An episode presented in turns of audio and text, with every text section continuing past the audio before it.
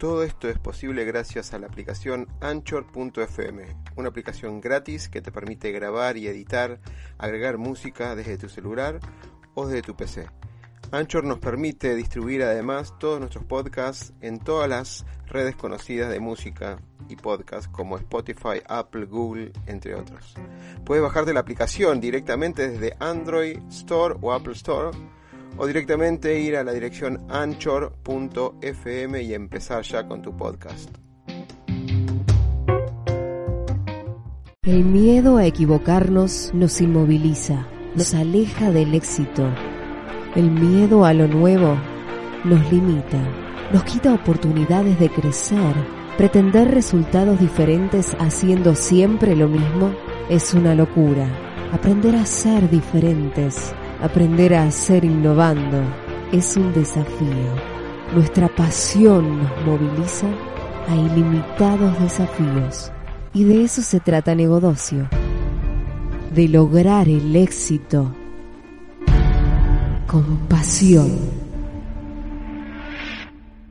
Eh, más universales, una serie de derechos para la persona, etcétera, etcétera. Ves un grupo de gente que lo único que está esperando es que una vacuna le permita volver a hacer lo mismo que antes. Y eso no es una inteligencia, es, este, es una reacción, como decís, de temor. Llevada a que, y bueno, a un extremo de, de, de, eh, justamente lo contrario del cambio, es, es la resiliencia al cambio, que es, eh, en este caso, bueno, pues en este caso se juega la vida de mucha gente, ¿no? Este, y ah, interesante, eso, Ale, porque no, no es que se está acomodando para vivir una fase diferente, no, quiere una solución para volver para atrás, para volver al estadio en su área de, Este, aunque, sea, aunque ha tenido un nombre muy respetable dentro de la comunidad este, empresarial, este, el pasaporte epidemiológico es una, es una aberración este, desde el punto de vista social porque este, es para los usuarios de pasaporte.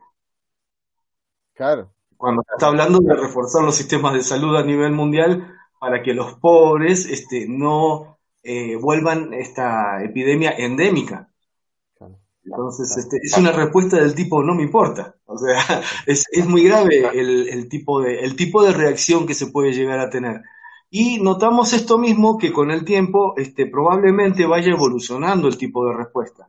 De la misma manera que los test de inteligencia de la década del 40 o del 50 eran muy estrictos y estaban destinados a dejar prácticamente fuera del sistema educativo a los niños en, países como Alemania, Inglaterra, en donde se aplicaron y todavía se aplican, este, para determinar qué tipo de formación van a tener derecho este, los niños, por más que sea estatal, eh, han subido mucho en, la capacidad, en la finura, eh, para detectar otros tipos de inteligencia. La psicología ha avanzado mucho en el campo y hoy por hoy podemos decir que los test de inteligencia ya no son una herramienta de, discriminación o de acomodación al estilo del mundo feliz, este, de qué niño va a servir para qué cosa. Eh, pero este, va a pasar un tiempo hasta que ese proceso ocurra. Y como decís bien, el tema del IQ entró hace, ¿cuánto? ¿Dos meses? Era, eh, eh, claro, el IQ hace fuertemente retomó. Pero déjame que vuelva a explicar algo porque la primera parte donde expliqué eso no, no, no salió al aire y arrancó con tu explicación. No, pero esto, esto, porque vos no ves el monitoreo que tenemos acá, Ale. Pero déjame que ahí voy a eso, pero voy a dejar una pequeña introducción. de Laura de América y escuchar qué pasa el desgraciado y uno no sabe No, no, no, a ver.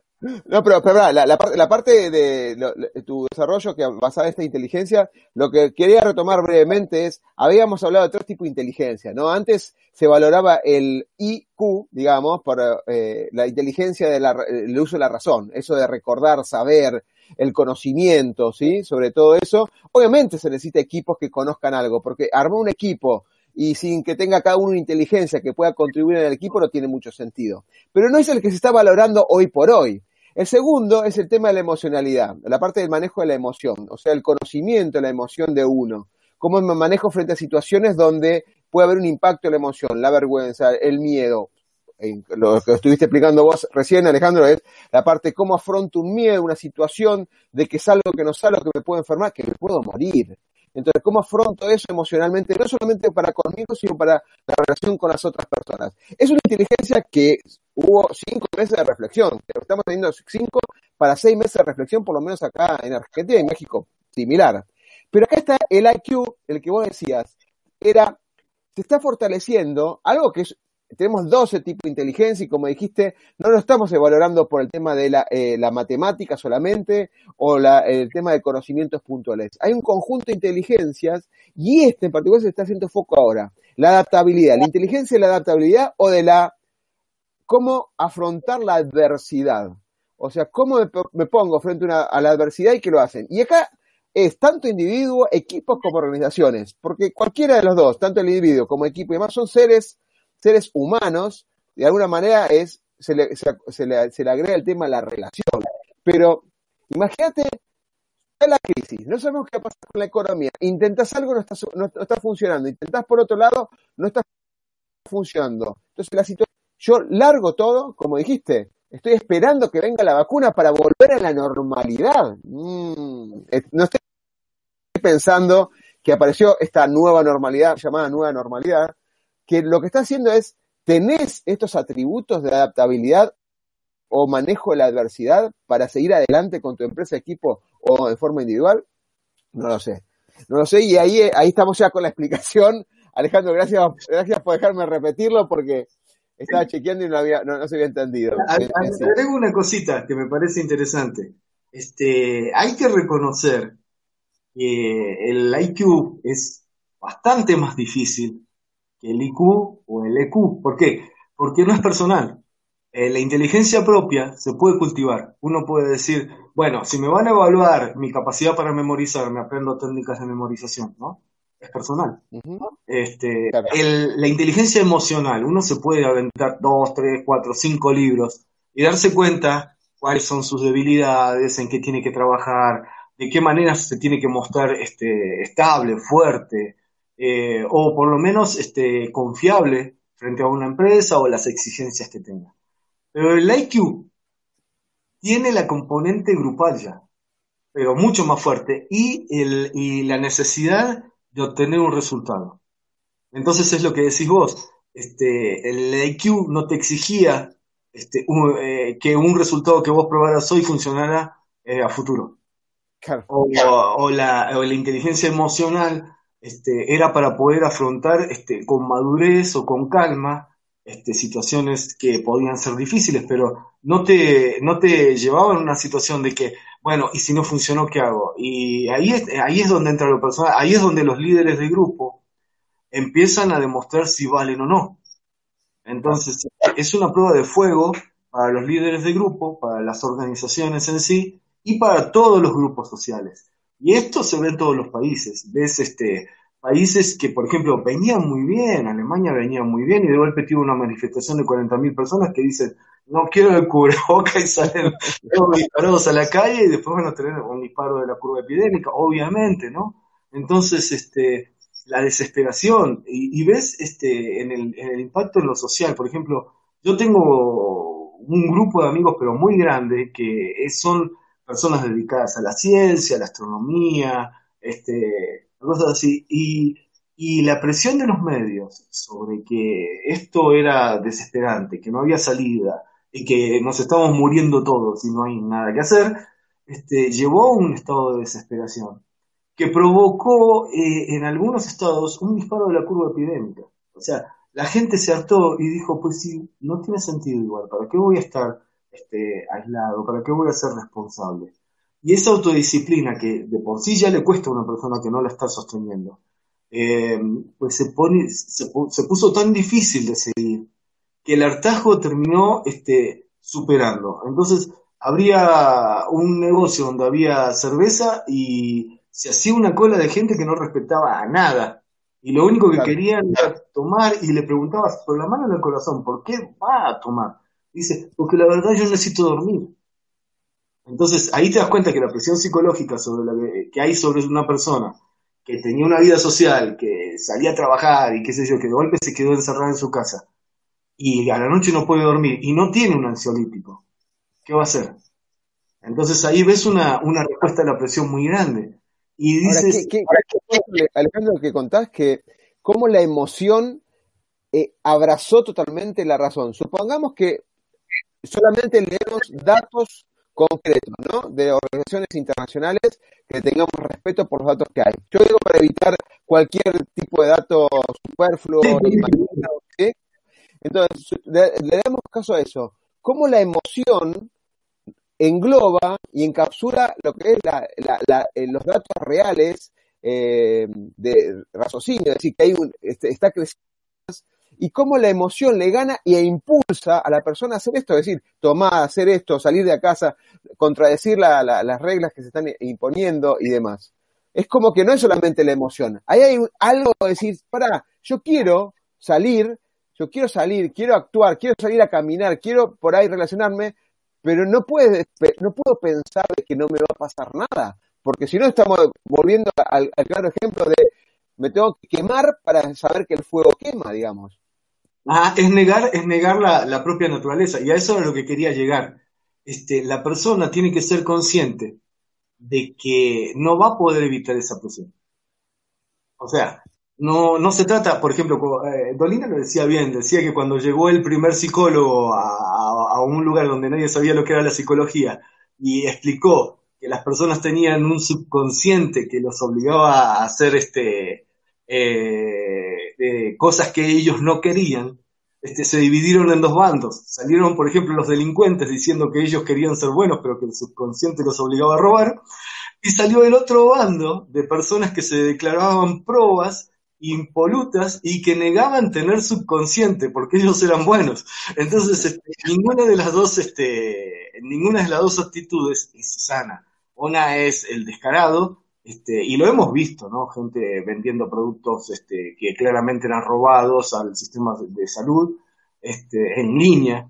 Eh, y, o sea, el no me importa otra vez, ¿no? El egoísmo extremo y el otro de personas que aguantaron todo lo que pudieron, personas de buena voluntad, pero el día que vieron cerveza en la esquina, pues eh, no, no pudieron con la presión. ¿Por qué? Porque creyeron que se trataba de negarla. Y no se trata de negarla, se trata de manejarla. Es, es el mismo caso de la inteligencia emocional. No se trata de no tener emociones. Se trata de saber manejarlas de una manera madura. Entonces ahí está el asunto. A mí, por ejemplo, me encanta caminar. ¿Y qué hago? Y bueno, pues me puse a caminar y de vuelta en mi cuarto, este, y me compré un reloj que cuenta los pasos y ahí más o menos me di cuenta que toda la parte de ansiedad que descargaba yo caminando, escuchando música mientras este, iba por ahí, este, la resolví medio de esa manera, pero yo nunca negué el impulso. Claro, claro. Vos tenés un impulso interno para caminar, pero te enmarcaste dentro de, lo, eh, de los límites razonables, digamos dejaste fluir tu emoción, en la satisfacción que te da caminar, pero dijiste, bueno, ahora estoy restrictivo. Ah, eh, lo hablamos en otros capítulos, uno, uno cuando tiene la, cuando apunta bien a la intencionalidad de lo que quiere y, demás, eh, puede lograr un montón de cosas. Acá lo mismo, camuflaste de alguna manera dentro de las condiciones que había o las circunstancias que había, dijiste, che, a mí me hace feliz caminar. Ah, yo de, todo, por, otra cosa que noté, por ejemplo, o sea, salgo a comprar lo mínimo y veo, por ejemplo, que eh, los, a los jóvenes eh, 16 a, 20 años les afectó muchísimo. Eh, antes veías este, a las chicas vestidas de domingo, pues el sábado el domingo. Ahorita cualquier día que salgas, como es el único día que tienen para salir, este, también están encerrados en sus casas, el día que salen están, pero como, este, eh, como si estuvieran en la puerta del antro. O sea, se les nota. Como, saliendo, como saliendo. Que no, no es, es, lo mismo que la, la, parte de caminar, ¿no? Es, como que tiene, como no, no se puede salir, de alguna manera, es, que es como que se quiere acumular todo junto, ¿no? A veces eh, con, con Laura, que vos la conocés, eh, Alejandro, sí, a veces Laura. estamos restringidos para la salida de caminata, pero estar sentado todo el tiempo uno se da cuenta, pero debilita el cuerpo, ¿no? Entonces, salir a caminar una vez que, en, los momentos que se puedo, disparó. Pero dijiste una palabra alta que, quiero cambiar un slide porque hablaste de algo y no lo quiero dejar pasar, que habla del egoísmo contra la cooperación, el ponerse en el lugar del otro, el, el, concepto de ecosistema, ¿no? O sea, en el, sentido de no hacerlo para uno mismo solamente, sino que en forma colaborativa. Yo solamente pongo e, esto y quiero presentarte algunos comentarios que están surgiendo acá en la, e, en, en, la transmisión. Laura, que bueno, ya está enganchada del otro lado, dijo, hablaba del desgaste emocional por aislamiento, ¿no? Porque de alguna manera te volvés a hablar con vos mismo, no hablas con otro. Esa comunicación con la persona presencial sí, digamos, es al 100%. Hablar de forma virtual, creo que llegamos apenas al 50% del potencial de una conversación. Esa energía y contribución no se logra, ¿no? Eh, después está Sandra Ledo, que no, no, no nos regala estos comentarios, me preguntan, las, emociones se contagian. Y cuando se expone la desesperación, ¿qué contagio? Claro, o sea, contagio de desesperación. Si hay una, hay una rutina por ahí en, que uno, se, uno está como loco, ¿sí? Encerrado en una, por ahí un, departamento de, no sé, 50 metros cuadrados y no puede salir y uno está nervioso, ¿qué va a contagiar al resto? Tiene que haber un culto, un culto a la adaptabilidad y un culto a la emocional, la inteligencia emocional muy grande como para, para, para esto, ¿no? Em, Sandra también pone inteligencia emocional, hay que enseñarlo desde los primeros años de la vida, o sea, PNL, inteligencia emocional, los primeros años como para que, lo que vos decías, aprender de esa emoción, reconocerla, buscar el significado, tengo miedo, digamos, ¿por qué tengo miedo? Digamos, ¿qué, qué, qué, qué, me hizo sentir ese miedo? ¿Qué significa para mí ese miedo? Ese aprendizaje... Que somos una generación desahuciada entonces. Este, pero sí, es un buen momento para dedicar el tiempo libre, eh, en vez de regenerar esa presión que decís vos, este, en dedicarlo a la introspección. Es el gran momento para aprender a meditar. Este, Ale, ¿vos, ¿vos meditas? Uh, no, este, sí, he desarrollado varias eh, técnicas aparentemente nuevas, este, que ahí estoy con, un monje lama que me, me explicó. Este, pero sí, sí. Me interesa eso y no estaba en lo que íbamos a hablar. Me interesa eso. ¿Qué es una técnica particular de meditación? ¿Cuánto tiempo dedicas? Eh, eh, más o menos, dependiendo del estado, eh, la puedo sostener hasta tres horas y media. Y no desciendo, eh, o sea, he aprendido a trabajar eso a esa frecuencia de 3.5 Hz, que es la de meditación profunda, que la uso con la técnica esa de audio binaural, que te hace en base a, frecuencias este, resonantes en el oído eh, esa la uso, pero para entrar en hipnosis profunda, en autohipnosis profunda. Pero después tengo un proceso de desarrollo creativo en el que estoy trabajando desde hace ya 10 años, en el que trabajo a una frecuencia mucho más alta, el cerebro, 13, 15 Hz, pero en comunicación con el subconsciente de una manera similar a la que si estuvieras en un estado de hipnosis. Pero bueno, eso ya es todo un tema, ¿eh? Es todo un tema me, me interesó para tocarlo un tema y, invitar a gente que hace meditación, mindfulness o todo lo que es eso, ¿eh? Me interesa. Sí, hay técnicas de diagramación que desarrollé específicas para eso, eh, notaciones especiales para anotar en la libreta, escribir con los ojos cerrados en un alfabeto que modifiqué, eh, y algunos dispositivos para captura de información este, cuando uno no está en condiciones este, tan eh, de control psicomotriz tan, tan altas como para poder escribir. Pero sí, esto, eso, eso, es, eso es toda una ciencia aparte, pues. Pero ya ves, este, mira, te escriben apasionante, Alejandro. Lo que estás contando te dicen que es apasionante ese mundo, el, el, mundo de la mente, el mundo de la, de la interconexión de las energías o uno, cómo poder, digamos, acercarse más a mejor uso de su cuerpo, en este caso el cerebro y demás lo, toman como apasionante. Déjame que lo ponga ahí en pantalla, dice apasionante, Sandra. Ah, bueno, volvemos, volvemos a lo, de ego y eco. Bueno, lo de ego y eco, voy a pasar un slide para hacer una comparativa general, digamos, ¿no? Em, a ver, déjame mostrar si estoy poniendo bien. Ahí está, perfecto. La, la, gran visión, yo quiero destacar dos o tres ítems solamente de acá, que es eh, el pensar en uno solo, pensar que eh, eh, una, uno solo importante es no ser ser humano. El ser humano es ser social, digamos. Naturalmente eh, se tiene que se relaciona con nosotros. Hasta en la famosa película El náufrago, el náufrago tuvo que inventar ese famoso Wilson para mantener un diálogo y no, no caer en una locura.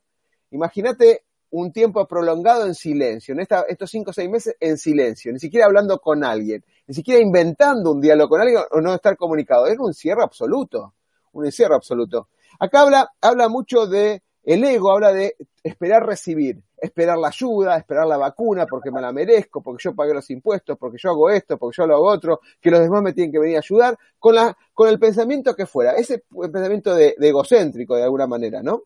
Em, y después eh, hablaba cuando yo me relaciono con el otro, no es que yo me relaciono con el otro, sino que compito con el otro. De alguna manera es, o porque yo tengo más dinero, puedo conseguir esa vacuna. Para dar un ejemplo, ¿eh? Si yo compito con otros porque me quiero destacar en una competencia que lo único que a veces, a veces ocurre no es una competencia real, sino es una competencia inventada para darle eh, atributos y posicionar mi ego. Por el otro lado, completamente distinto, que creo que estos cinco meses empezamos a trabajar que no estoy solo en el mundo, si hay que hay, hay otro. De hecho, me quedo en casa y me cuido para cuidarme y para cuidar a los otros. Porque si yo no cuido a los otros, eso me vuelve, como vos aclaraste recién, Alejandro, como efecto pandémico en sí, ¿no? Mirar un todo, un, todo en sí, y, hay dos palabras que con esto cierro, es la parte de inspirar. Yo busco dar e inspirar a los demás, con lo poco, lo mucho que puedo aportar, abierto a escuchar su posición, pero siempre inspirar, dar, dar, contribuir. Pero el dar sincero, no dar sin esperar nada a cambio. Ese es el dar, Contrario a lo que es el ego, que es estar esperando recibir. ¿Cómo contribuyo yo para que salgamos rápido a buscar un mercado eh, o que las empresas salgan a, la economía donde que era que era en el estado que era en, en marzo antes de la pandemia. El último punto, en vez de competir, se propone una palabra que es inventada pero existe, que se llama competición, que es competir y colaborar. O sea, nos juntamos todos, de alguna manera todos competimos en el sentido de hacer sinergia para ver quién aporta más, pero en forma colaborativa, porque ahí viene algo que después lo vamos a hablar, tenemos un bien común. El bien común, yo sé que esto le te va a disparar un montón de cosas, Alejandro, porque esto ya lo hablamos un montón de veces, es, es el único mundo que tenemos, es la única naturaleza que tenemos, o sea, medio ambiente que tenemos, son los únicos recursos finitos que tenemos. Entonces, lo único que te podemos hacer es buscar que el mundo tenga un futuro mejor. No hay otra posibilidad. Entonces, ¿por qué voy a buscar algo temporalmente corto, pelearme con alguien, competir con alguien cuando no tiene sentido eso? Mira, este, dos, dos cositas nada más, este, para que puedas avanzar rápido, o sea, un comentario corto. ¿Cómo fue la última palabra que dijiste, eh, la contraria de competir, cómo era? Competición. Competición. Hay una serie de, de, conceptos que se desarrollaron en la época de los griegos, que era el espíritu agonal de la competición. Ellos concebían la competición como, como un juego en donde ganaba el mejor, pero se quería que ganara el mejor. Entonces no era quiero ganar yo, quiero saber cuál de los dos es el bueno y no hay encono y no hay enojo en perder y, hay una felicitación sincera eh, al que gana. Entonces, este, eso, eso por un lado. Y lo segundo es este, que hay una guía, porque ah, vamos a reconocer que también hay mucho manipulador de por medio, este, que está intentando eh, ponerte el palito mentalmente para que vos caigas en tu propio egoísmo. Este, el que vive de las bajezas ajenas para lograr una, una ganancia propia. Esa persona puede hacer millones, puede estar en los medios de comunicación, puede ser un periodista, puede ser un político, puede ser un empresario. No estoy hablando de, de una persona, de un malo que tenga un nombre. Hay, hay un grupo completo de, gente que está viendo esto como una posibilidad, como te decía, bueno, como habíamos platicado antes, este, vieron esto como una oportunidad de cambio, pero de cambio en qué? Y bueno, de hacer lo mismo que por lo que habían logrado el puesto que tenían en este momento. Entonces, si habían logrado robarle un montón de dinero a mucha gente, entonces ahorita vieron una oportunidad de robar más. Entonces, claro, se intenta este, atacar a la persona desde el punto de vista emotivo. Y hay una forma rápida de reconocer cuando estás actuando bajo el ego y cuando estás yendo hacia el ego. En el punto ego, la persona tiende a tener que apagar sus emociones, porque lo que tiene que hacer es eh, básicamente amoral o inmoral. Entonces, como es despreciable, finalmente él dice, bueno, por sobrevivir es como tener que matar a un conejo para poder, para poder comer, ¿no? Dice, bueno, por sobrevivir lo tuve que matar. Claro que no quiero matar a un conejo. Entonces la persona tiende a apagar sus emociones. Entonces, eso es un claro indicio de que te estás dejando llevar por el ego. El otro indicio es que la única emoción que queda es las emociones de tipo reptiliano, o sea, las emociones que tiene un reptil, las emociones territoriales, el enojo, el territorio, lo personal. Y vemos incluso, personas que bajo mucha presión atentan contra, sus propios familiares, este, contra su propia, sus parejas. Hemos visto un aumento en los índices de abusos o de violencia intrafamiliar también, ¿no? Entonces, este, muy, buen dato porque se aumentó casi el 100%, eh, por lo menos en Argentina yo vi un incremento importante. este, y eh, ¿cuándo te das cuenta de que estás yendo hacia el lado eco? Bueno, entraron otras emociones.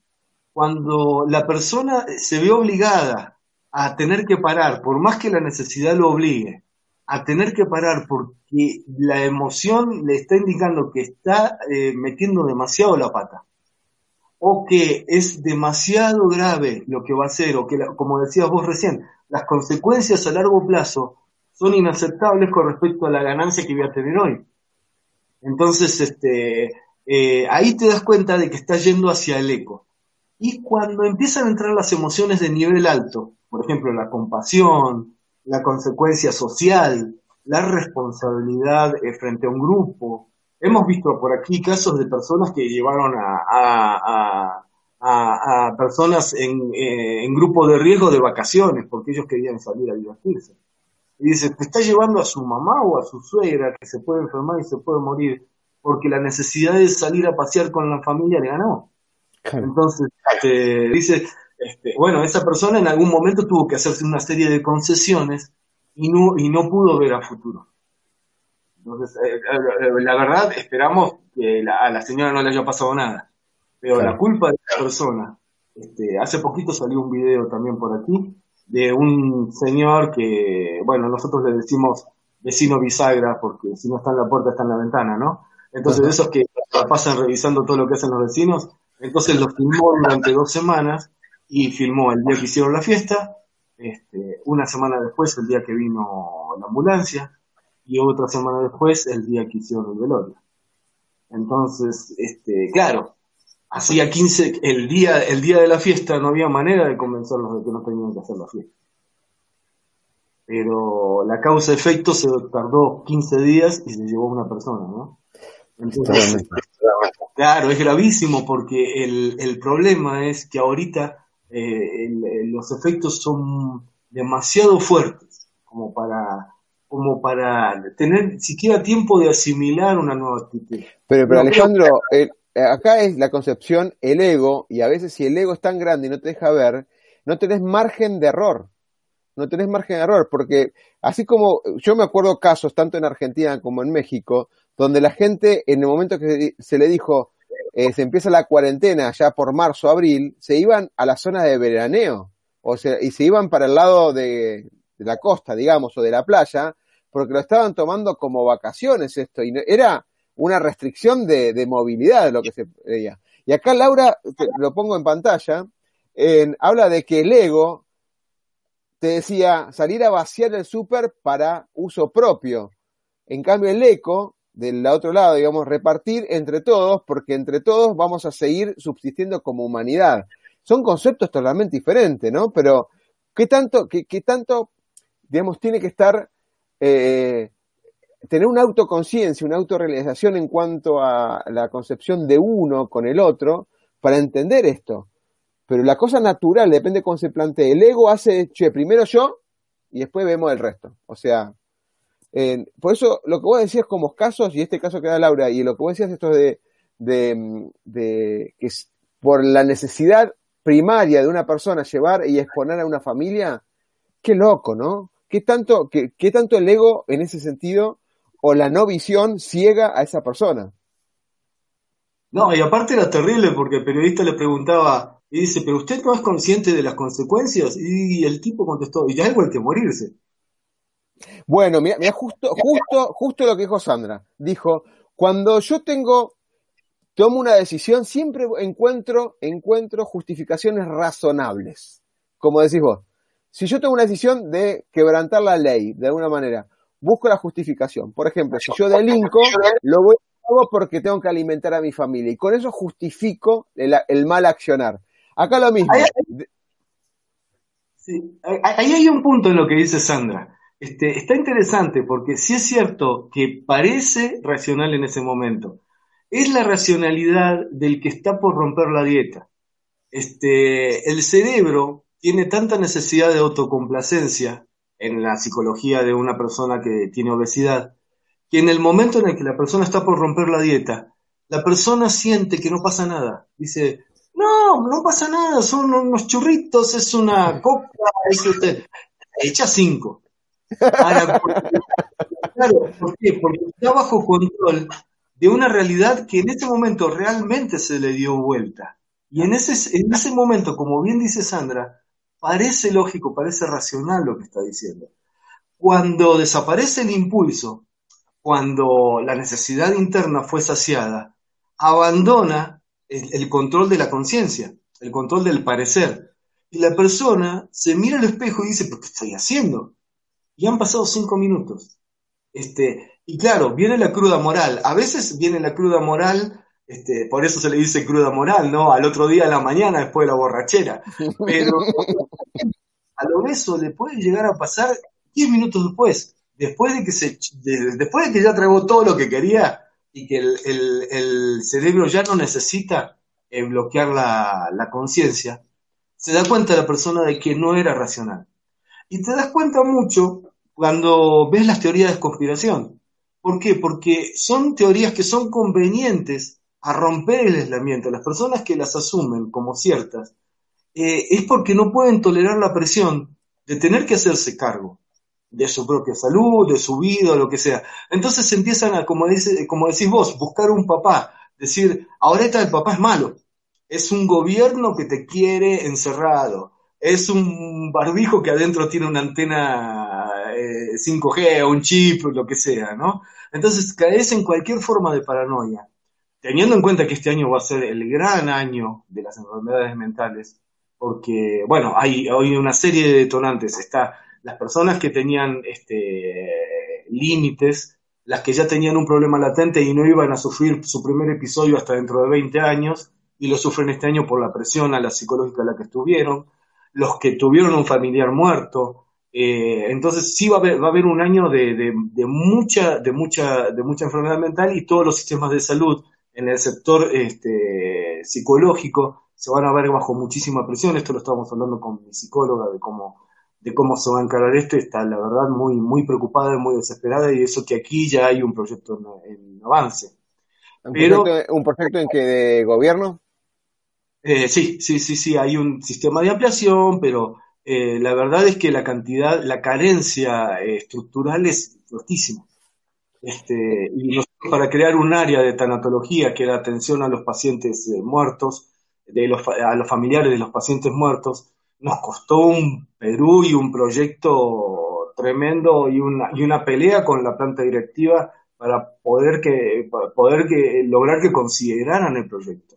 Entonces, este, frente a ese grupo que ya de por sí es resiliente, este, a, un, a, una cantidad de personal que es mínima y a un sistema que infraestructuralmente prevé una sola oficina para, eh, por hospital para atender a 8.000 pacientes que llegan por día, entonces estamos hablando de que, este, por más que haya un proyecto de ampliación, la carencia inicial es bajísima, es altísima, ¿no? Entonces, lo que decía, que era Sandra, ¿verdad? Este, eh, la, la, justificación parece racional, pero este, siempre este, hay una manera de darse cuenta de que la base tiene, está, está satisfaciendo cierta necesidad. Entonces, eso te sirve como guía para saber, dices, a ver, si yo pienso que no es nada, ¿a qué me va a llevar ese pensar que no es nada? Bueno, a comerme cinco panchos. ¿Qué necesidad estoy supliendo? Si yo pienso que el gobierno me quiere encerrado, ¿a qué me va a llevar? A romper el aislamiento. ¿Qué necesidad estoy supliendo? Si yo pienso que el país depende de mi comportamiento y yo quiero una sociedad sana y no quiero tantos, y quiero la mayor cantidad de mexicanos o argentinos vivos cuando esto termine, ¿qué necesidad estoy sufriendo? Entonces te vas dando cuenta en base a, la pregunta, la gran pregunta que es ¿qué necesidad? ¿A qué me lleva lo que estoy, a la idea a la que estoy suscribiendo? ¿Y qué necesidad cubre?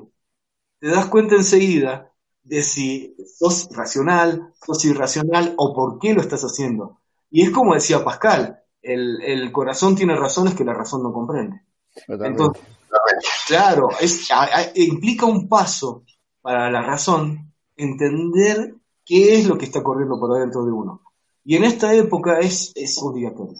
Entonces, ese es el gran compromiso ¿no? de los últimos cinco meses, que todo el mundo se tiene que poner frente al espejo y tomar un poco de conciencia de decir, bueno, ¿quién soy?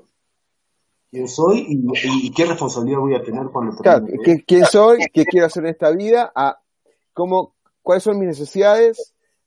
¿Para qué voy a hacer algo? O sea, la intención, la intencionalidad sobre todo. Déjame, Ale, en los últimos 15 minutos que tenemos, ahí puso un par de comentarios más de Sandra, complemento lo que estabas hablando. ¿Qué, slide te parece un poquito avanzar? Porque tengo uno interesantísimo que vos desarrollaste que habla de educación y, eh, y hablas de utilitaristas, proteccionistas y éticos, que me parecería interesante eh, verlo. ¿Te parece? ¿El de los campos? Sí. Ah, sí, está bien, podemos salir, eh, saltar ahí. Sí, nos faltó toda la parte de las crisis, ¿no? Y claro, si ah, querés, hagamos esto. Pará, pará, vamos, vamos al de las crisis, tenés razón porque vamos al de las crisis. Eh, yo, esto es un, ahí, ahí, lo, ahí, lo, estoy mostrando, y en pantalla, ah. déjame que borro, ahí está, que, digamos, de alguna manera, cuando hay una recesión, una crisis, ocurre siempre, digamos, un, un, patrón, un patrón en sí, un ciclo de alguna manera. Yo lo voy a eh, ejemplificar eh, en general, más allá de, de, los puntos en sí.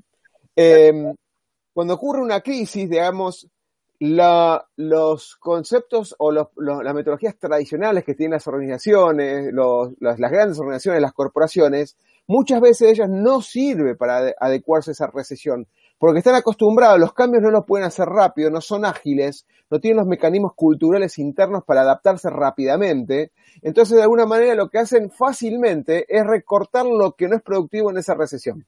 Total, cuando se vuelve a reincorporar la economía o la situación, la lo reincorporo. Pero la, las decisiones más fáciles. O sea, cuando yo tengo un negocio, tengo una corporación o algo que no me está funcionando algo porque no estoy vendiendo o no lo están comprando, es indistinto para esto, lo que hago es restringir esas líneas de negocio. Echaré a la gente, echaré, eh, restringiré, digamos, eh, la producción, lo que fuera. Ahora, naturalmente, genera eso desempleo y otras cosas, pero hay algo importante que generalmente en este ciclo de recesiones, el cambio de paradigma frente a estas crisis, por ejemplo, que estamos pasando disruptivas, los cambios de paradigmas no lo, dan, yo son emprendedores, por ejemplo, pero son personas que están en contacto directo con los grupos sociales que entienden ese impacto, lo que está sucediendo. Entienden, como dijiste vos, el problema y entienden con algo fundamental que vos dijiste es lo que necesitan porque si no entiendo lo que necesitan, para qué lo necesitan, ¿cómo voy a dar una solución? ¿Cómo voy a inventar, eh, eh, tener una solución eh, parado, digamos, empáticamente eh, del lado de, la gente? Entonces, una, esos emprendedores o esas personas que están, o pequeñas pymes que están muy cercanas a las necesidades de las personas, es donde empiezan a, reutilizar, a reinventar, a probar de manera rápida cosas nuevas. ¿Sí? Así hay, inventa hay un montón de casos como comunidades de software, comunidades que con la colaboración han logrado cambios tremendos que no, no, han podido ser superados por ninguna corporación, naturalmente. Con ese cambio, y ahí voy y te doy el pie, Ale, es, se genera un impacto donde aparecen nuevas ideas. esas nuevas ideas, esas nuevas ideas se empiezan a tomar para aprender a las otras organizaciones, al resto de la, de la, del mercado, llamémoslo con nuevas tecnologías, con nuevas metodologías, con una nueva mirada del mundo, lo que fuera. Y ahí está el nuevo orden, o la nueva normalidad, o el nuevo mercado, o el nuevo futuro, como quieras verlo. Pero generalmente ocurre esos pasos, esos pasos que de alguna manera describí recién rápidamente. Se me cayó Ale, pero ya lo vamos a, reincorporar. Este, este, este circuito, digamos, es un, circuito donde se, aplica también a, cambio de paradigma de alguna manera. Cambio de paradigma donde eh, hay conceptos o temas puntuales que eh, siguen un lineamiento o una mirada del mundo de, en ese sentido. Voy a intentar em, recomponer la conexión con Alejandro. Ahora sí, ahí estamos. Ale, solamente, solamente dejé picando el ciclo, dejé picando el ciclo, Ale, para darte a vos el paso. Uno, no, no te escucho, no te escucho. A ver, para, ¿eh? Dame un segundo. A ver, habla de vuelta.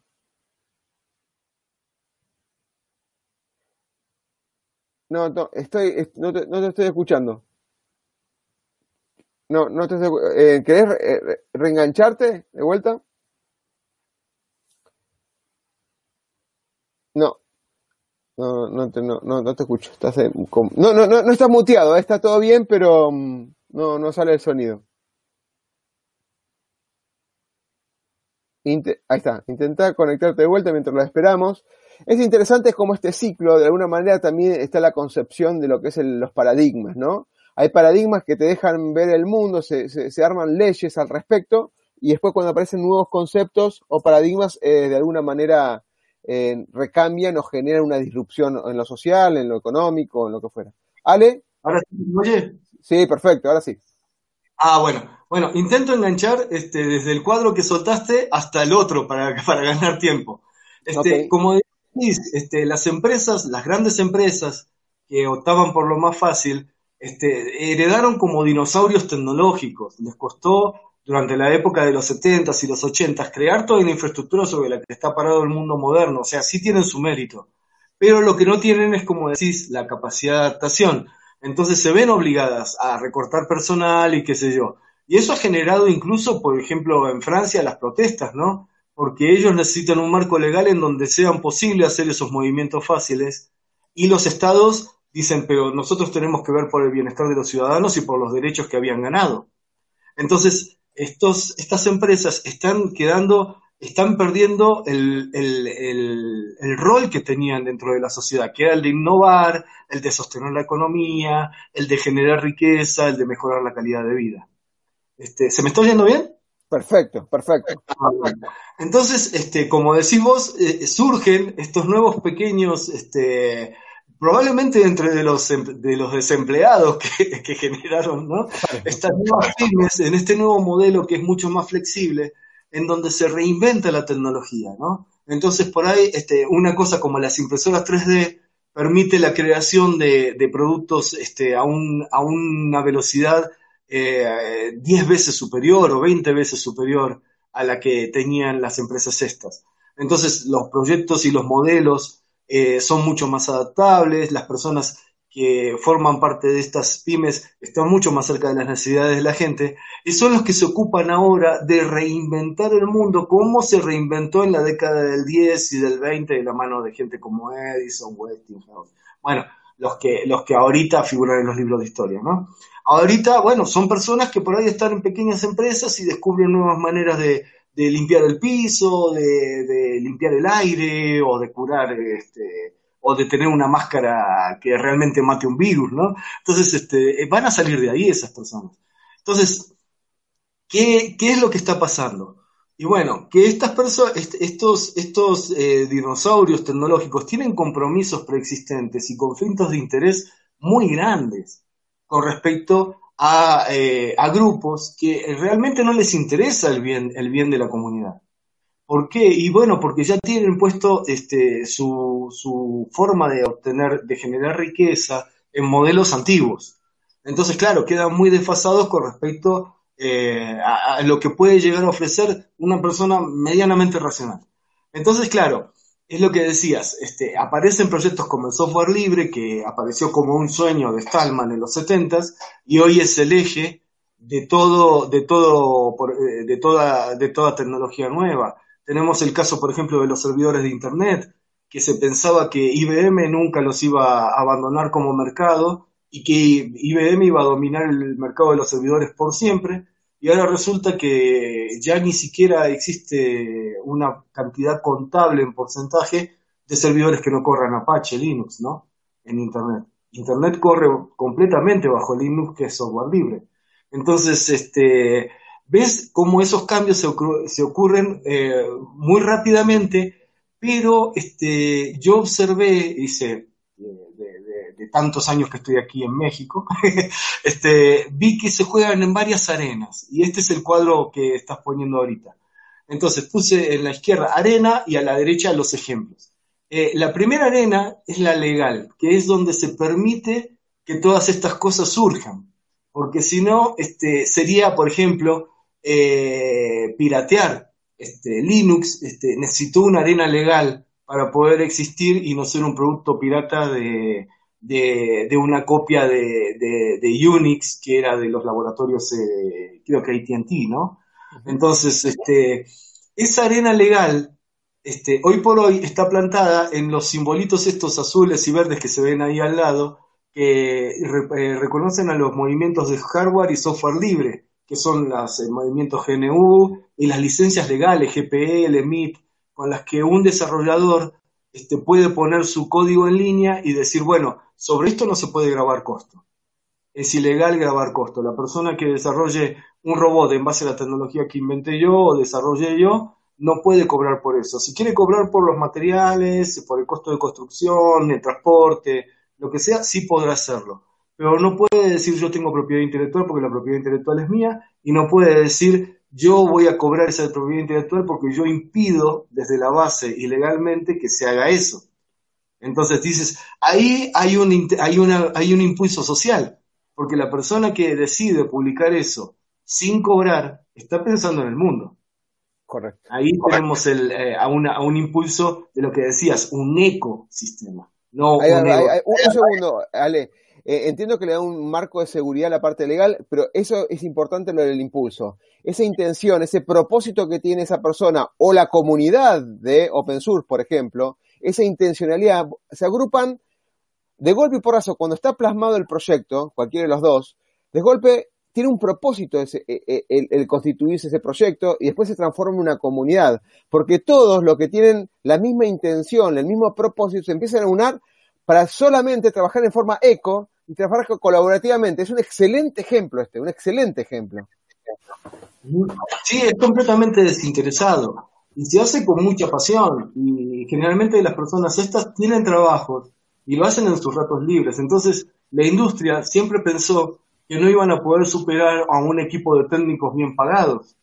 Y resultó que a la larga, este, los modelos de generación de software propietario terminaron cediendo, porque estos, estos proyectos son incrementales, se muere una persona, la siguen los demás, este, y el apoyo es cada vez mayor. Pasó en el caso de Python, ¿no? Era un lenguaje hecho por Guido Marrosun, que era un muchacho que estaba en su casa, este, y la comunidad hoy por hoy lo llevó al nivel de computación científica, big data, inteligencia artificial, y no hay empresa hoy por hoy que sea capaz de, tener el impulso tecnológico que tiene Python detrás.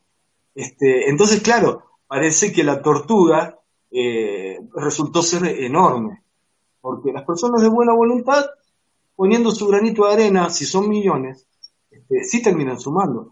Y eso es algo que la industria nunca se esperó. Eh, entonces, claro, ese, tenemos el primer paso que es el legal, que es la posibilidad de que esto ocurra. Es importantísimo, porque si no hubiera sido por personas como Stallman, que se la pasaron peleando durante años y, hasta hace poco todavía los trataban de locos, este, todo esto no habría sido posible. Por eso puse ahí posibilita. Entonces, claro, ¿qué es lo que posibilita? Y lo que ocurrió después, que fueron las plataformas de desarrollo que fueron, este, por ejemplo, lo que te decía, Linux Apache, que terminó desbancando al mercado de servidores de IBM, o de Hewlett Packard, o de HP, ¿no? O de, o de, quién más era otro gigante en esa época, pues ya ni me acuerdo. Este, entonces, claro, aparecen las plataformas Linux y Apache, en el lado del hardware aparece la plataforma Arduino, el Raspberry Pi, eh, los modelos este, industriales en línea, que son los que permiten que cualquiera con una impresora 3D tenga la posibilidad de imprimir este, una serie de productos este, que sería impensable hace 10 años, ¿no? Y el combate legal que se ha hecho a eso, ¿no? También, este, la industria no se ha quedado, no se ha quedado de brazos cruzados, ha intentado combatir esto activamente.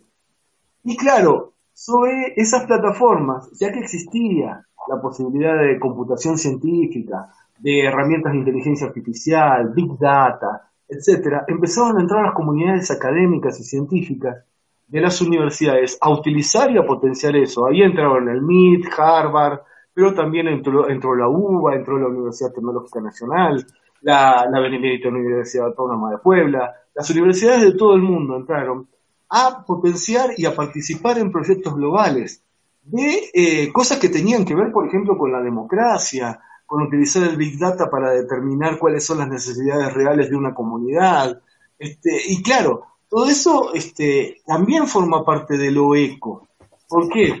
Porque desde una universidad, una persona que estaba desarrollando software, estaba posibilitando que una persona a la que le estaban por demoler la casa, como pasaba en Brasil, que había proyectos de demolición, este, dijera, no, mira, aquí en este lugar se puede, lo que es necesario no es un parque de estacionamiento, es una escuela. ¿Por qué? Porque las necesidades poblacionales de esta zona son estas, estas y estas. Y la plataforma la había brindado una persona que estaba en una universidad en Estados Unidos, ¿no? Entonces, claro, ahí estuvo un eco mucho más grande, porque fue un eco global. Este, una persona de Brasil se beneficiaba de, del Big Data desarrollado en el MIT y la, la, tecnología desarrollada en drones en Alemania y en Estados Unidos, hoy por hoy, está teniendo su mayor campo de aplicación en África, que es donde más distancia hay que recorrer para generar una, una, una relación costo-beneficio aceptable porque llevar eh, cosas por, por, tierra es carísimo en, en, África. Entonces los drones van a ser el parteaguas económico para que surja una, una industria de consumo viable en África. Y dices, bueno, pues lo que menos se esperaron los norteamericanos era eso, ¿no? Entonces, probablemente hasta lejos de su intención. Pero ahí ves cómo el eco empieza a tener unas repercusiones inesperadas y poderosísimas alrededor del mundo.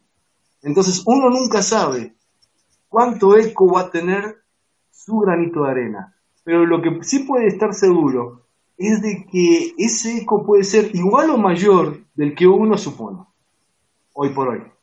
Entonces, este, y la última parte es que, de qué manera este eco, este, de, ¿de qué manera podemos usar la tecnología? Porque la, tecnología siempre es como un cuchillo, ¿no? La podemos usar para bien o para mal. El cuchillo que usamos para comer también lo podemos usar para matar a, una persona.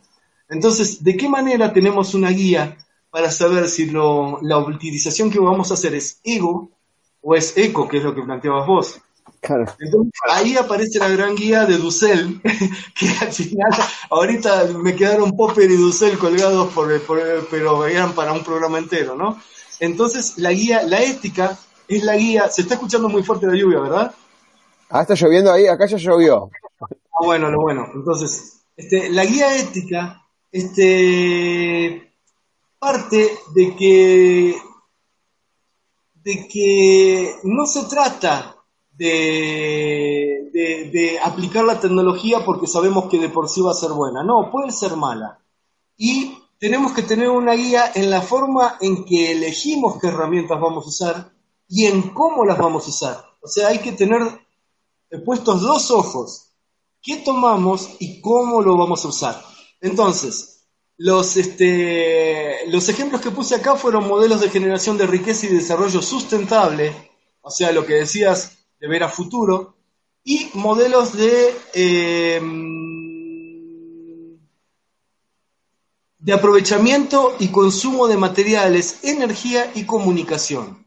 Entonces ahí está la Internet de las Cosas, como ejemplo, las energías limpias, la, grid, la Smart Grid, que es la red de energía inteligente, la disposición y reutilización de productos y residuos industriales, la tecnología frugal y la soberanía tecnológica, que no es una cuestión de nacionalismo, es una cuestión de subsistencia a largo plazo a nivel global, o sea, que cada país tenga su eh, eh, soberanía tecnológica, es lo que va a permitir que el mundo exista en el futuro. Una tecnología centralizada eh, no, no es sustentable. Entonces, este, es una necesidad, no es un, no es una cosa. Entonces, ya con eso ya podríamos pasar por ahí al último cuadro, si querés. Sí, y déjame repensar un segundo esto que, que estás hablando. Eh, es muy interesante darle el marco de la que hablas de la parte legal. Eh, la plataforma también eh, buscar un punto de encuentro, como esto, digamos, se puede lograr la colaboración. Y este es el despertar de la, de la, de la innovación, de la creatividad. ¿Cómo, en, un concepto por ahí más, más acotado, este brainstorming, o cómo una idea hay que hacerla y seguir ese instinto, esa, esa eh, causalidad o inteligencia aplicada de cada uno, cuando esa, ese dron o esa, es, esa, eh, esa idea que se plasma, ¿sí? de alguna manera puede significar un impacto en otro lado del mundo. A veces sin darnos cuenta, ¿no? Porque en su momento, digamos, la electricidad venía por un lado, eh, cuando se investigaba la penicilina, o fue por un accidente, pero fue por otro, y repercutió en forma, digamos, exponencial y sin, digamos, sin medir ese impacto, ¿no? Esto tanto lo bueno y lo malo. Por eso es fundamental lo que vos hablaste de ética, de moral o de principios. Es decir, cuando esto se hace con los valores de hacer lo correcto o hacer lo bueno, con lo que puede implicar bueno en cada sociedad, ¿no? Tiene otra intencionalidad, porque esto es lo que construye una sociedad y construye un mundo diferente.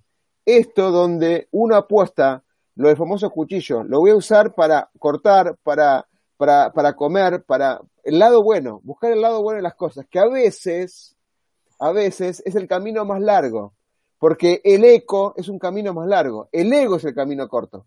El ego es el camino corto donde yo puedo pensar para mí y, digamos, olvidarme de las energías limpias, olvidarme de la, del medio ambiente, olvidarme de que puedo ayudar a otro y pensar en el regocijo, digamos, o en la recompensa propia.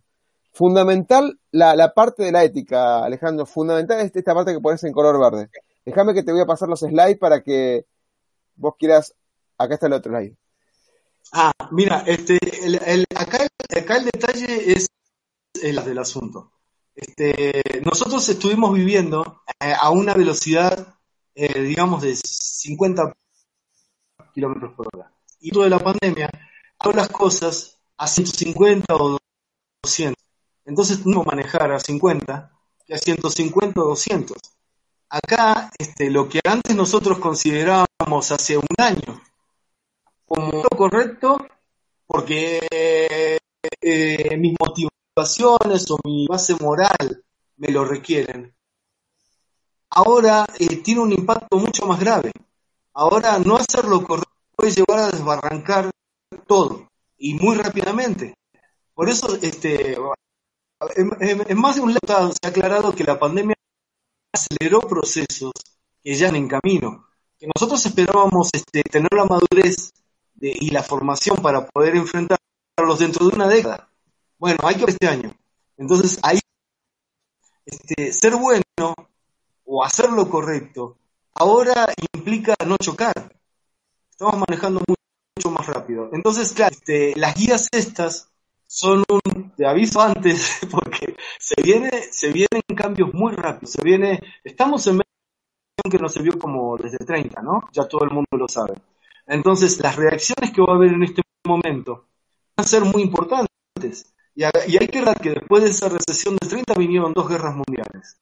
Entonces, eh, eh a 5, 7 o un año, porque me acuerdo yo que eh, comenzamos este año con el temor entre una guerra, entre el comienzo de una guerra global, había mucho temor de eso en enero. Eh, no es, no es este, eh, no es descabellado pensar que estamos frente a un peligro porque la situación de presión va a aumentar mucho.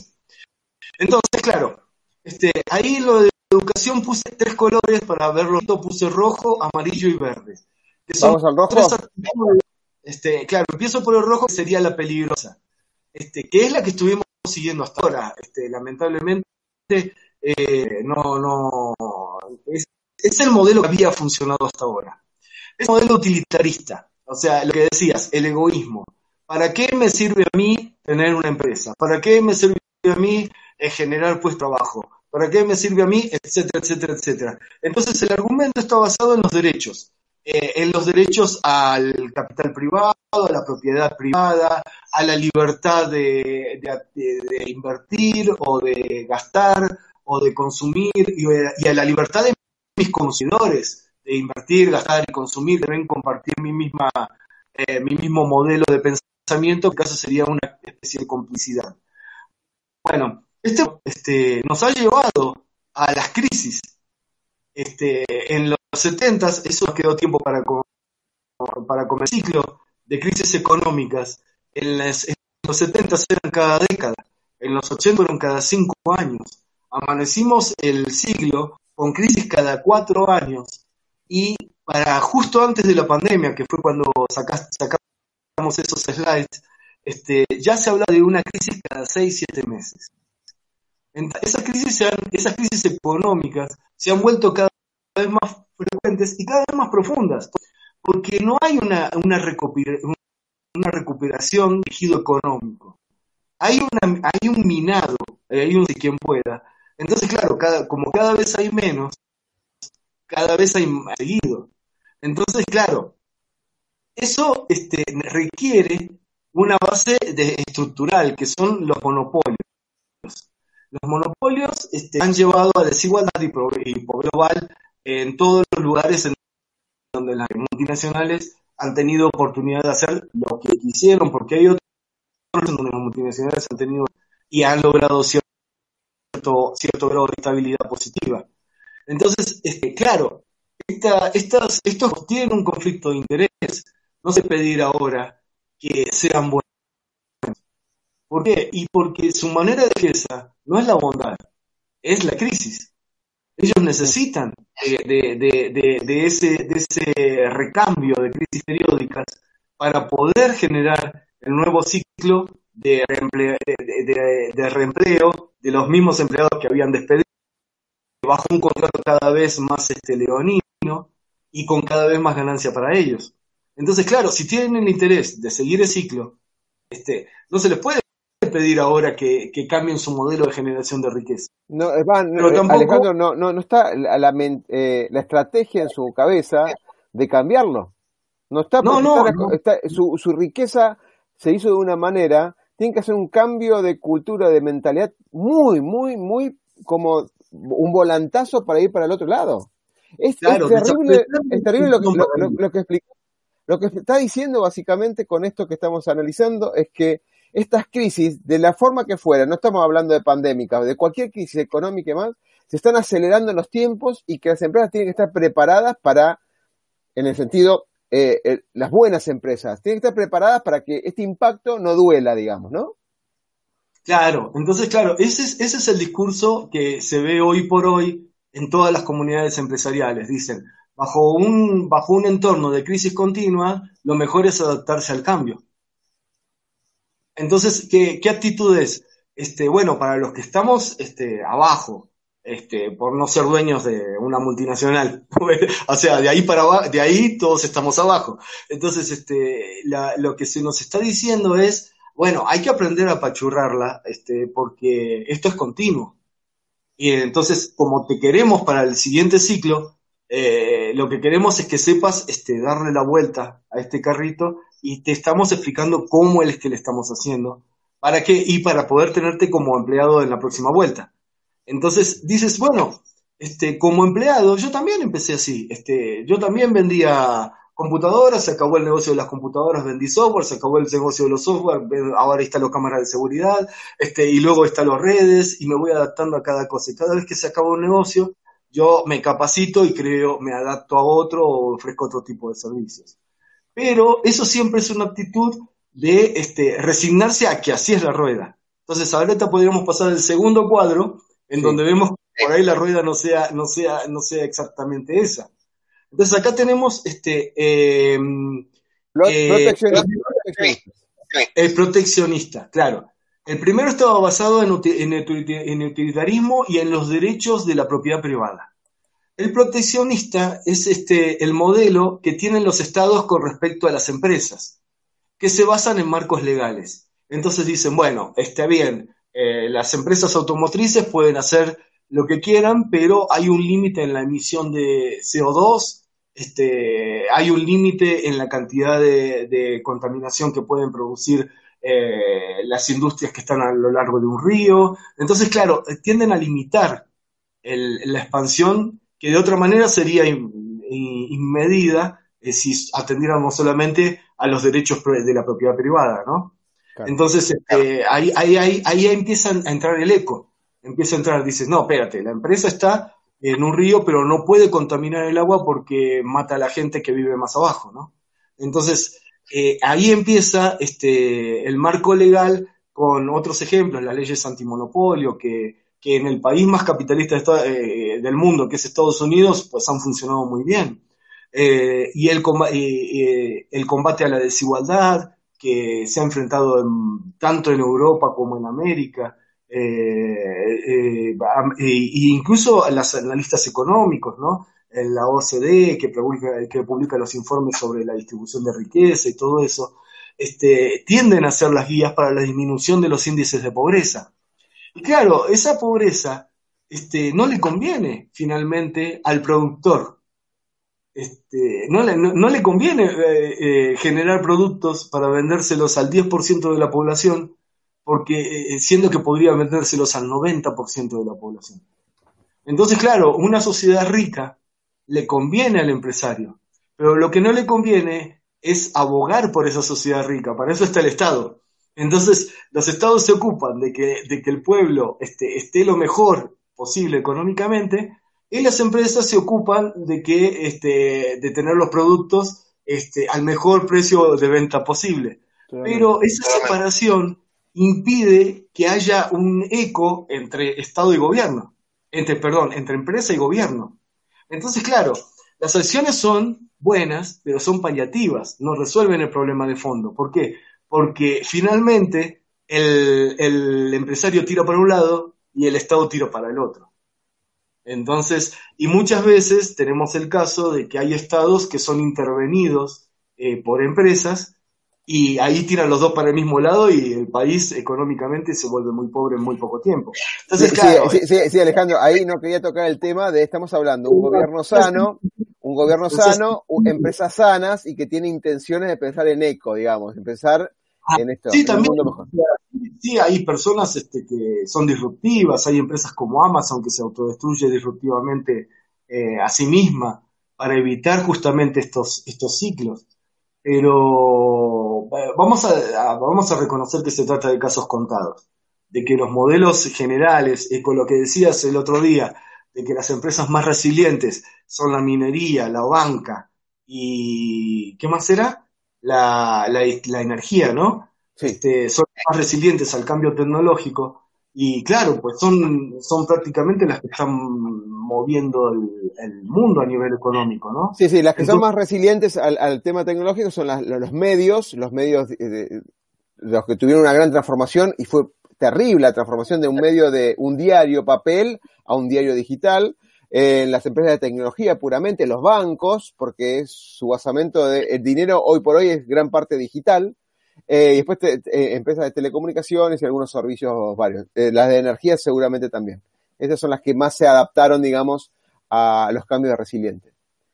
Interesante esto, esto, y yo sigo, me quedé pensando en cómo un, un, Estado con buenas intenciones, un país, un gobierno con buenas intenciones, ayudaría mucho esto a encaminar este proteccionismo, ¿no? No proteccionismo solamente como para proteccionismo desde el punto de vista medio ambiente, sino proteccionismo de la sociedad en sí.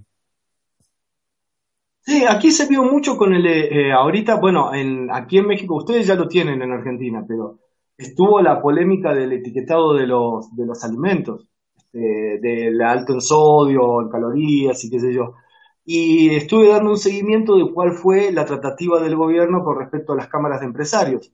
Entonces, la tratativa del gobierno inicialmente fue, este, nosotros preferiríamos no intervenir en el etiquetado, preferiríamos que no hubiera etiquetado y que ustedes hicieran una autorregulación, que se pusieran de acuerdo y eh, por motu propio le bajaran a la cantidad de sodio de a poquito, este, eh, bajaran la cantidad de, las, porciones, que no hubiera envases de 3 litros de gaseosa, sino que se redujeran hasta 335, que fuera lo más disponible para que la gente este, se, auto, se autorregulara en sus raciones, etcétera.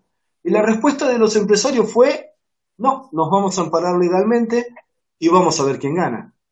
Entonces, claro, como se llevó al, terreno de, bueno, pues, a ver, a ver quién gana por las malas, este, se puso un decreto para el etiquetado de los alimentos y ahorita es una pelea de que no, que al final, que nos quieren matar, que va, se va a destruir la economía.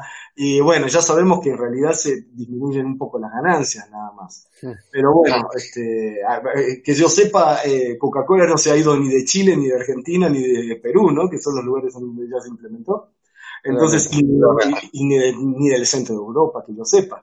Entonces, claro, ellos este, siguen peleando eh, en un tono un poco infantil, la verdad, eh, siendo que cuando uno se informa inmediatamente se entera de todo esto. Eh, pero está esa, esa cuestión de que el tira y afloje entre Estado y, entre Estado y empresas, entre un Estado bien intencionado y unas empresas que finalmente están viendo por sus intereses, pero lo ven jugando sucio, la verdad. Este, no, no, no, no puede, no puede llegar a una solución de fondo. O sea, no vamos a tener con esto una erradicación de las enfermedades no transmisibles, diabetes, obesidad, hipertensión. Aquí en México mueren 750 mil eh, personas anuales, este, cuando la pandemia se llevó apenas a 60 mil, ¿no? Estamos hablando de casi 10 veces más, este, solamente en, obesidad, diabetes y, y, hipertensión. Entonces, y mueren 40 mil solamente este, con enfermedades relacionadas con el consumo de bebidas azucaradas. No, está, claro que el, el, impacto, el impacto con otras enfermedades o otra, otras cosas que eh, no, no, es la discusión, la discusión es el, efecto pandémico que siempre lo estamos analizando por todos lados. Me, me, encantaría ir al tercero que vos le vas a dar una, por lo menos un, color verde, un color verde de esperanza con una orientación, ese futuro deseado, digamos, ¿no? Es una propuesta nueva. Este, y parte de lo que decía Dussel, que bueno, eso es lo que tendríamos que haber puesto desde el principio, ¿no? Pero Dussel lo que dice desde el punto de vista eh, filosófico, que él es filósofo, dice que la ética es la parte de la filosofía que da eh, argumentación a la existencia de la vida. Entonces, ahí aparece el asunto de que, de, lo que decía Popper, de la paradoja de la tolerancia. Este, Popper decía que este, se puede ser tolerante, pero no con todos. Y eso era paradójico. ¿Por qué? Porque con alguien no se puede ser tolerante. ¿Con quién? Con el intolerante. ¿Por qué? Porque el intolerante lo primero que hace es echar a todos los demás y tomar el control de él. Y él ponía, por ejemplo, a la Alemania nazi de ejemplo, ¿no? Decía, bueno, le dijimos, le dijimos, dijimos que había que ser tolerante con Hitler. Entonces, ¿qué pasó? Y bueno, hizo un golpe de Estado, tomó el poder y pues ahí tenemos los resultados, ¿no? Entonces, por eso la, tolerancia es paradójica. Tiene que tener un límite. Y en el caso de Dussel, este, Dussel dice que si el ser humano va a seguir argumentando, tiene que permitir todos los argumentos, menos los argumentos que atentan contra la vida. Porque eso es lo mismo que patear el tablero, ¿no? O sea, no, se acabaría el juego. Entonces, al poner a la vida como eje rector, ahí aparece este, una, una posibilidad de cambio. Y ahí empezamos a ver cómo todas este, estas cosas que no encajaban empiezan a tener una forma de, conciliarse. Y acá es, lo que escribí. Dice, ético es la vida como eje rector. ¿Qué es? Este, cuando uno toma como eje rector la existencia de la vida, eh, se potencia en el efecto de las medidas paliativas que hacían los gobiernos. ¿Por qué? Porque los ciudadanos empiezan a tomar conciencia de a qué le van y, para qué es.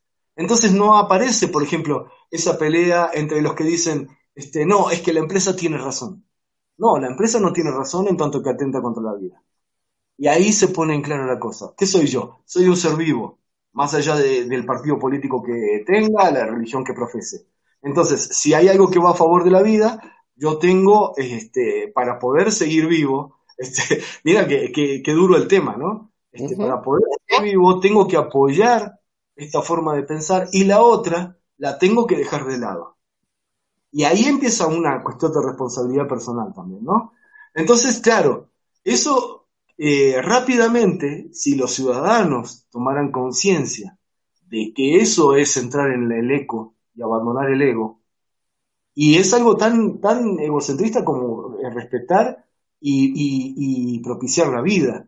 O sea que no es tan, no es tan difícil de entender, ¿no? Estoy, estoy, pensando en palabras, Alejandro, en el sentido, en, no solamente es hacia una vida en forma directa, porque en forma indirecta, por ejemplo, si no clasifico la basura, si genero un, un centro de medio ambiente, digamos, con, con, con impacto negativo, si tiro, eh, ensucio los ríos, como dijiste vos del tema de, la de, las, de las fábricas o industrias que tiran, eh, digamos, sus tóxicos al río. Eso es una forma indirecta de seguir pensando en la vida, o sea, no hacerlo, estoy hablando, ¿no? Es interesantísimo, eh, interesantísimo eso, de pensar, ¿por qué no pensar que yo no estoy solo acá y no pienso solamente, yo tiro un papelito nomás, está bien, para, o sea, esa acción solidaria, pero de pensar en el otro, es tremendo lo que me estás haciendo pensar, ¿eh? Tremendo.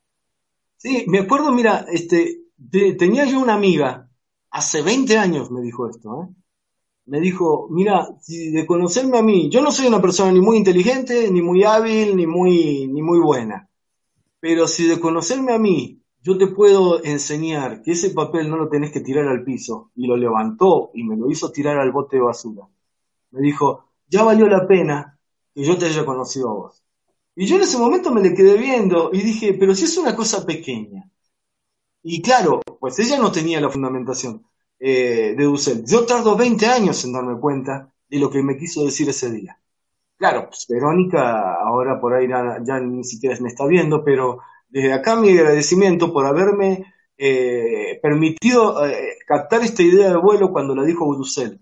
Dije, pero si esto es lo que me dijo Verónica Hay personas que te, adelantan mucho y no necesitan leer a ningún filósofo ni nada, ¿no? Pero Dussel me parece que da muy en el clavo cuando pone una palabra que resuelve todo. ¿Va a favor o en contra de la vida? a largo plazo. Y ya, y con eso resolviste todo. Te das cuenta enseguida. Entonces, claro, se fortalecen las medidas económicas, los planes de desarrollo son a largo plazo, la identificación de la necesidad de nuevos marcos legales se hace evidente. Ahí está el caso del etiquetado de alimentos, ¿no? Este, y la autorregulación, las pérdidas, y ahí, y ahí está lo que decías vos, este, para la persona que está ajustando los números, que está bajo un entorno de crisis, que no sabe lo que va a pasar mañana, no le cierra, le hace demasiado ruido decir, ¿cómo hago para hacer una propuesta en la que yo no tenga el máximo de ganancia posible?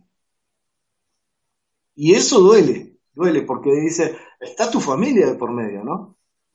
Pero te das cuenta que la autorregulación, que las pérdidas del sector privado influyen sistemáticamente en un entorno económico próspero. Entonces, si vos no pones tu granito de arena hoy, mañana el carrito se te va a caer otra vez. Y esto no te va a tremendo, tremendo mensaje, me, encantó, me encantó ese mensaje, me encantó ese mensaje. Y es tan, es tan, tan humano, tan simple, tan simple pensar en este sentido, pensar en que no destruye la vida de otros, llamámoslo en toda la vida, ¿no? No solamente el ser humano, que no destruya y un concepto amplio, no, no poner a decir, no, no voy a matar una gallina porque no, porque no lo voy a comer porque si no estoy eh, velando por la vida de esa gallina. Un sentido, digamos, un poquito, digamos, maduro en cuanto a eso, ¿no? Que también puede ser que no, que nos dediquemos a comer, digamos, no, no, no animales y dedicarnos a comer vegetales, digamos, no, no, no, eso tampoco estaría como para verlo, pero esto de pensar en la vida antes de tomar una decisión o una acción y pensar en el eco vida es muy interesante eso. Muy interesante. Sí, es un valor de largo plazo.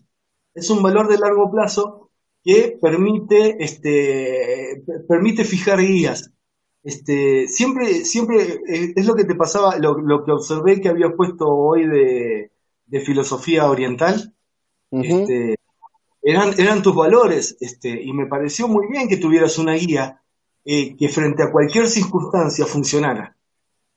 Y este concepto de Russell es, a ver, esto va a permitir que dentro de 20 años yo esté vivo junto con más personas vivas y mejor o no. Y eso te va a guiar, eso te va a guiar este, inmediatamente desde el hoy, en cualquier cosa que hagas, como decías, desde lo más trivial que es tirar un papelito, hasta las decisiones más serias, qué modelo voy a utilizar, voy a utilizar herramientas de software libre o no.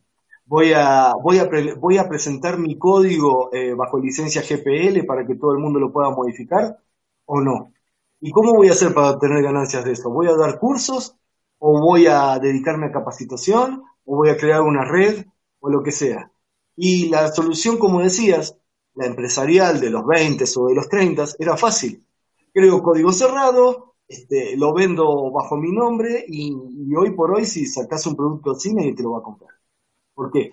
Y bueno, porque ya hay una base de gente que entendió que eso no funciona, que el, que el ego no funciona y que la mejor manera de que un producto se sostenga a futuro es el, es el eco. Si, para darle para dar una idea del futuro que le espera al que quiera el que quiera ser egoísta hoy así, este, todos los productos de software propietario que utilizaba yo hace 10 años desaparecieron. Se los comió el software libre. Entonces, este, no tienen un futuro este, eh, sustentable, van a tener que pensar en desaparecer cíclicamente y la verdad no tienen la infraestructura de las empresas que tienen millones y millones de dólares y compromisos preexistentes con, con, amplios sectores económicos, ¿no? Entonces, la verdad, no pueden entrar a ese juego pensando que van a obtener una ganancia. Lo que van a obtener es la posibilidad de, de sostener una historia durante un tiempo corto, pero nada más. Entonces, este, el eco es la única opción racional, la verdad. El ego no es una opción eh, que vaya a funcionar. No es una opción que vaya a funcionar. Y en este momento, como se han acelerado tanto las cosas, las consecuencias de elegir una opción que no va a funcionar eh, pueden ser muy graves. Entonces, esto pasó de ser eh, un consejo sano a una palabra de advertencia. Este, no es culpa de, de la pandemia, es culpa de lo que la provocó. El otro día estábamos bromeando con un amigo y decíamos, eh, a, cuento de eso de que hay mucha gente, eh, hubo muchos memes tratando de echarle la culpa al murciélago, ¿no? Entonces había que era un murciélago muy malvado porque después de muerto se metió a bañar en una sopa, se dejó comer, eh, viajó en todas las líneas del planeta, se metió en cada uno de los países este, y enfermó a cada una de las personas así un murciélago muerto era malísimo. Entonces, este, esa, esa necesidad de derivar culpa, de volverse irracional, este, es grave, es grave porque negar este, el, el hecho de que, de que la cosa era seria provocó eh, en algunos países unas curvas epidémicas gravísimas y eran países que estaban en condiciones económicas de atender, de responder, y de reaccionar. Y lo han pagado con una cantidad de muertos y un impacto en el tejido social que es irreparable, ¿no? Entonces, bueno, negar, este, negar por temor, por, por, eh, por egoísmo, ¿no? Por egoísmo. O, o, echarle la culpa a China, como hacía, como hacía un presidente, o varios, porque en un principio hubo varios países que le echaron la culpa a Tedros y, a, y al presidente de China, ¿no? Entonces dice, pues, hayan hecho lo que hayan hecho mal. No se trata de echarse culpas, se trata de, aunar fuerzas lo más rápido posible. Y los planes ya estaban, pero hubo muchos países que no se quisieron suscribir. Y hubo uno que hasta negó el apoyo económico, pero no sé si todavía es válido eso. Entonces, este, es, es grave porque las, las respuestas este, son inmediatas, el tiempo es muy corto y la situación no es, no es, no es broma. Y como lo, como lo estamos viviendo en el momento de la pandemia, que nos ha tocado a casi todos vivirla de forma pasiva, en un autoallamiento, eh, cuando salgamos a la reapertura, eh, nos va a tocar un mundo con una crisis económica eh, que no se veía desde hace un siglo, como la pandemia no se veía desde hace un siglo. Entonces, no se va, no va a funcionar esto de adaptarnos rápidamente a las circunstancias nuevas. Se va a tratar de empezar a construir el mundo nuevo, como pasó después de la Segunda Guerra Mundial. O sea, después de la Segunda Guerra Mundial, Estados Unidos estaba en el ágaro en su casa. Y, bueno, esa, esa cultura de los hackers todavía funciona allá, ¿no? Pero cuando terminó la guerra no había hombres en Estados Unidos, habían muerto una cantidad tan alta durante la guerra que todo el mundo tuvo que aprender a hacer todo a los 13, 15 años porque eran los únicos que no habían ido a morir. claro, o las mujeres, las mujeres tuvieron que hacer tareas de hombres, digamos. ahora, no existe, ahora no existe ese, paradigma, ¿no? Hay tareas que son de hombres y mujeres, pero lo que en la concepción era está bien determinada, había unas tareas que estaba dividido y en ese momento se tuvo que, la mujer tuvo que tomar un rol diferente.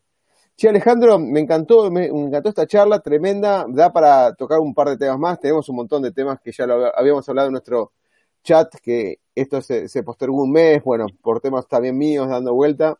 Eh, hablamos de toda la inteligencia de todo tipo, hablamos de una intención de las personas, eh, para un bien común. Hablamos de, de esto de, mm, mirá lo que dice Sandra, así como último mensaje, construir un hombre nuevo.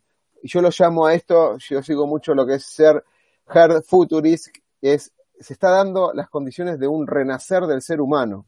Y esto que está aportando, eh, que aportaste vos en el, en, en, el lado verde, digamos, de todo esto, eh, estás diciendo, el nuevo renacer del ser humano es pensar en la vida del otro, por más que estemos en una crisis, la única manera de sobrevivir todos juntos es pensando en la vida del otro, pensando en la vida, si esto tiene sentido, si no afecta a la vida o la consecución de una vida, digamos, ¿no? Es, es tremendo esto, y ahí tengo que hacer la pregunta como cierre, ¿cuál es tu propósito? ¿Cuál es tu propósito en esta vida? Si alguna vez lo validaste o si lo tuviste, ¿cuál es tu, tu, tu, tu, a ver, tu propósito personal de, esta existencia en, esta tierra, en este corto tiempo que tenemos para vivirla acá? Bueno, mira, este, yo siempre hago un juego de palabras con esto. Yo creo que en la vida está la parte racional y la parte irracional y hay que conjuntarlas. Entonces, eh, hay propósitos y hay sin quereres. Este, entonces, cuando uno, había una poeta que decía que la vida solamente tenía sentido cuando uno miraba hacia atrás. Entonces, cuando uno empieza a ver hacia atrás y se da cuenta de que qué posibilidades tiene ahora, pero qué estuvo haciendo, probablemente en forma lateral, sin querer, en, pequeñas cosas, como por ejemplo esta amiga que, me hace recordar y me hace enganchar a Dulcel en el, al vuelo, ¿no? Decir, bueno, eso tuvo un porqué. Este, ¿Existe el destino? No sé, pero yo lo, yo lo creo. O sea, yo construyo un destino. Yo digo, bueno, yo voluntariamente elijo darle sentido a lo que hizo Verónica hace 20 años y engancharlo con usted y llamarle a eso destino. Y eso es un sin querer, porque no dependió de mí. Pero este, el propósito es encontrar eh, básicamente qué es lo que es realmente uno, porque no es lo que uno ve cuando se ve el espejo. Y descubrir eso es trabajo de una vida entera.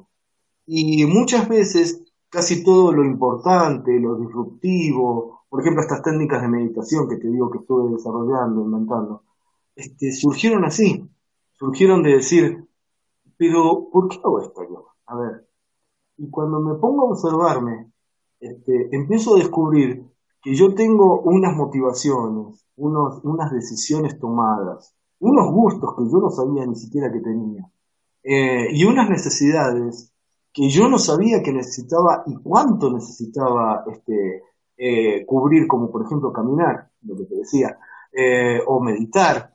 Que una persona no nace sabiendo meditar y menos este, eh, si nadie le dice.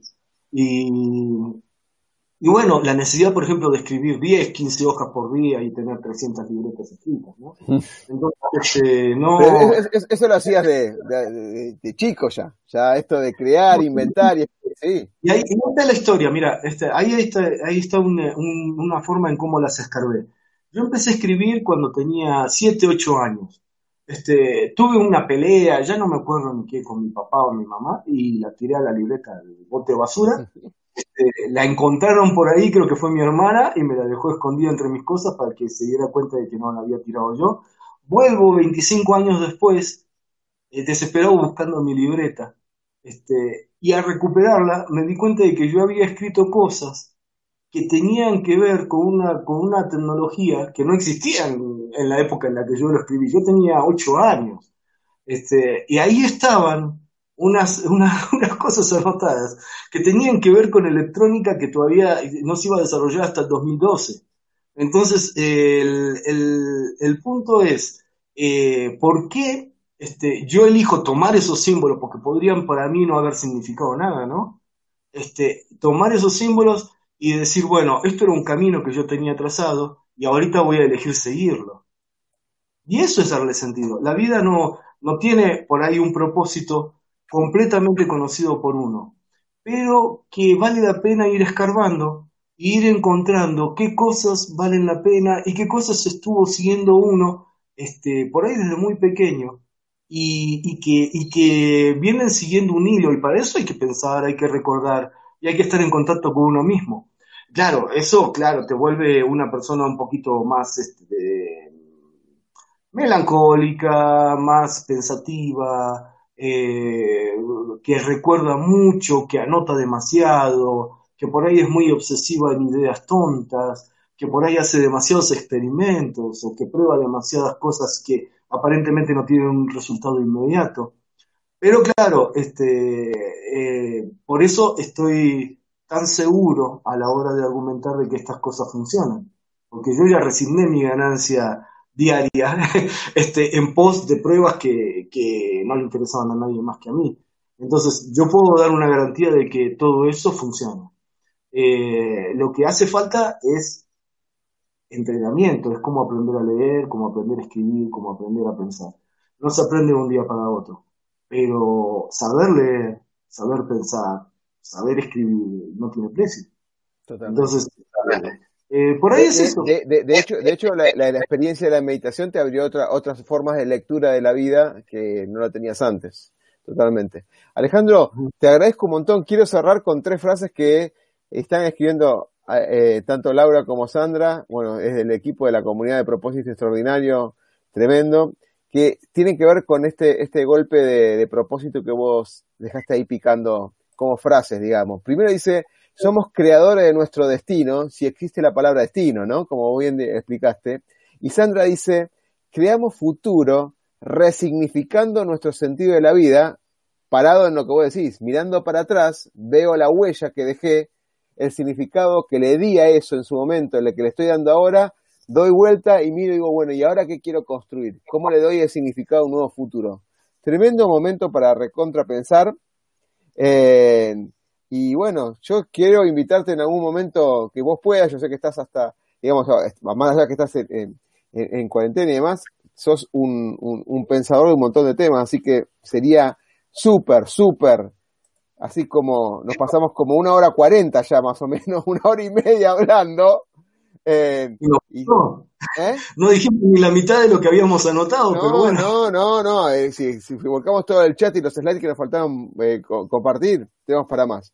Ale, obviamente estás invitado para en otro momento, cuando pasamos el ciclo de algunas entrevistas que, que están en el medio, volver a tocar un tema así profundo y aprovechar tu inteligencia y tus lecturas, porque tenés un montón de lecturas de atrás, como bien dijiste, de los ocho años para escribir, pero las lecturas que vos tenés ya en la, ya en la secundaria ya tenías veías cosas que nosotros no veíamos, digamos, para decirlo. Para Sandra, hay una cosa que me quedó muy grabada de un psicólogo que dijo, el, el amor resignifica el pasado. Entonces, este, cuando uno hace esas revisiones del pasado, este, generalmente hay mucho dolor de por medio, hay cosas traumáticas y qué sé yo. Es buen lugar, buen momento, este, pasar, curar, perdonar y recién ahí ir para adelante porque si no, este, va uno con un una piedra en el zapato. Entonces, este, es buen, es buen momento curar. Bueno, Laura sabe mucho de eso, ¿verdad? Totalmente. Bueno, pero no, no, quiero decir más nada, Alejandro. Eh, tremenda la frase que dijiste al cierre también, así que nos vemos la próxima. Un compromiso, digamos. Te mando un abrazo. Gracias, Ale. Vos sabés que, que, que esto, esto es un, no, no hacemos lo que, lo, lo que queremos, hacemos lo que debemos. Entonces, si, si me toca el deber de, echarte una mano con un programa, acá voy a estar, no, no, no dudes de eso. Ok, gracias. Ale, te mando un abrazo virtual grande, ¿eh? por los, los, viejos recuerdos y por, por el, el, reencuentro virtual acá también. Muchas gracias, Ale. Un saludo a todos por allá.